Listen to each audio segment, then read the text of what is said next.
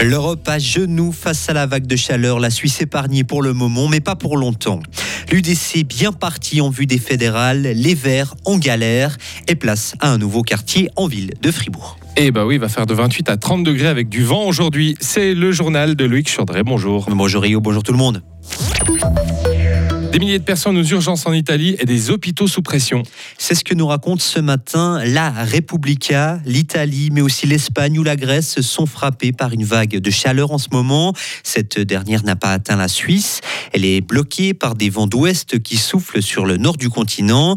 Mais attention, ce ne sera pas toujours comme ça. Le climat change et la Suisse sera de plus en plus touchée par des vagues de chaleur.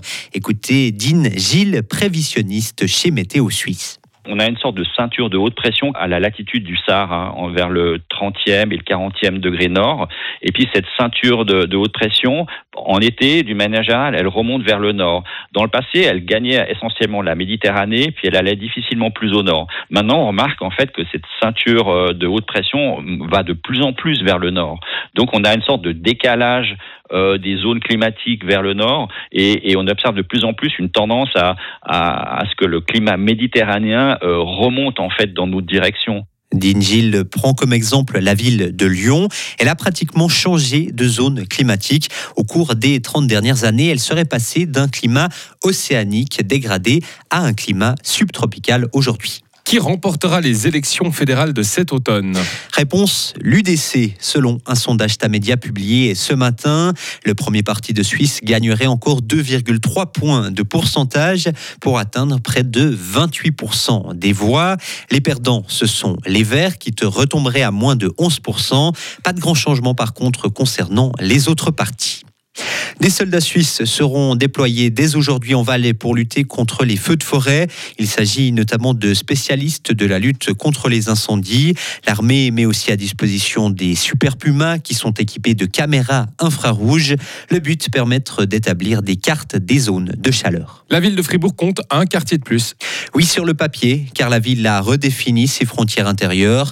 Le chef-lieu cantonal est désormais composé de 12 quartiers, Alt, Beaumont-Vignetta, Le Bourg ou encore le Schönberg et un petit nouveau. Écoutez le secrétaire de ville David Stulz. On a analysé les quartiers existants qui étaient surtout euh, utilisés comme quartiers politiques pour délimiter les cercles électoraux à l'époque. Et on s'est rendu compte que le quartier du centre, où il y a la place Piton, la rue de Romont, n'avait pas encore de terminologie spécifique. Et on a repris un ancien terme qui existait déjà de manière historique c'est devenu le quartier des places.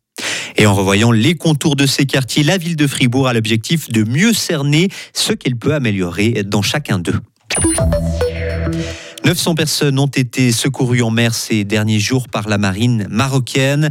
Elles tentaient de rejoindre l'Espagne à bord d'embarcations de fortune. Durant ces opérations, un cadavre a été repêché. L'usine d'où sont sorties les pizzas Buitoni contaminées va fermer à la fin de l'année. Mais les employés du site français se verront proposer un autre poste de travail. Les syndicats et l'entreprise ont pu trouver un accord. Le plan de sauvegarde des emplois concerne au total 125 personnes. Amazon et Apple paieront euh, plus de 185 millions de francs d'amende. Oui, les deux joueurs américains ont été condamnés en Espagne. Ils ont été reconnus coupables de pratiques anticoncurrentielles. Les accords avaient été pour que seuls certains des revendeurs aient le droit de proposer des produits Apple ou encore pour limiter la publicité diffusée par les concurrents de la marque à la pomme. Et on termine avec euh, l'écrasante victoire de Jonas Vingegaard hier au Tour de France. Le Danois fait fort, très fort lors de l'unique contre-la-montre de la Grande Boucle. Il a survolé ses concurrents et surtout son grand rival Tadej Pogacar. Il a terminé avec 1 minute et 38 secondes d'avance sur le Slovène. Et Vingegaard s'envole aussi en tête du classement général avec désormais près de 2 minutes d'avance. Retrouvez toute l'info sur frappe et frappe.ch. La météo avec Les câbles, votre partenaire tout en sécurité. Le temps s'annonce ensoleillé avec un peu de vent, température de 28 à 30 degrés. Pour demain, le temps reste ensoleillé et chaud avec euh, des rares averses vendredi et samedi, avant de retrouver un dimanche estival.